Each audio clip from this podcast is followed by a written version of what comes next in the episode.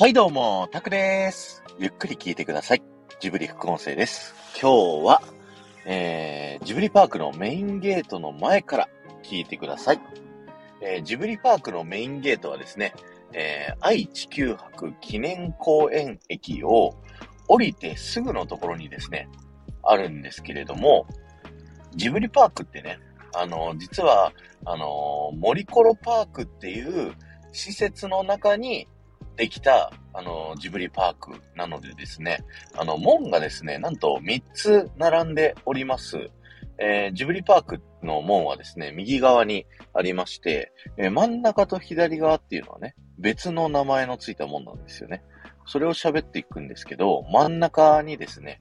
書いてあるのが、2005年にですね、愛・地球博というね、愛知万博というものをやりまして、もともとここは青少年公園っていうね、あの公園の施設だったんですけど、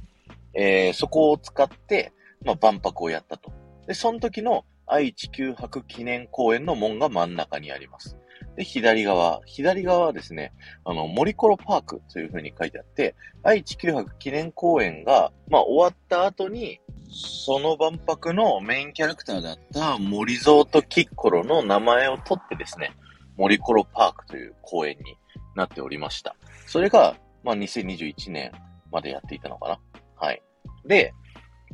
今年2022年の11月の1日からさらに新しくその中に入るという形でジブリパークというのができたので、ジブリパークの門は右側にね、えー、書いてあるというような、そんな感じになっております。なので、まあ、それの記念碑みたいな感じでですね、そのゲートの横についてる柱が、まあ、それぞれ3つ並んでる門の横に柱がついてるんですけど、そこにね、金色の、まあ、記念の、記念碑っていうのかな。なんかそんな感じで、オープンした年の年代と、それにイメージする、なんかこ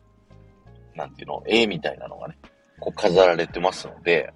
ぜひね、そこを注目してみていただけるといいかなと思います。で、この門くぐった先はですね、あの、メインのエントランスのエリアみたいな風になっておりまして、まあコンビニがあったりね、お手洗いがあったりとかするんですけど、あの、そこでね、お土産屋さんがあるんですよ。ここでジブリパークのお土産一部ですね、あの、買うことができますので、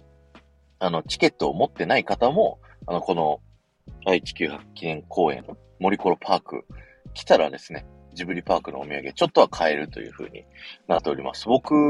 はですね、実は昨日奥さんの誕生日でですね、あの、チケットはなかったんですけど、ちょっと夕方にですね、軽くジブリパークのところ遊びに行きまして、このお土産屋さんとね、こう、周り、公園内をちらっとね、散歩して、あの、無料の範囲内でね、こう見れる、ちょっとジブリの要素みたいなのをちょっと楽しんだっていうのがあるので、まあそういったね、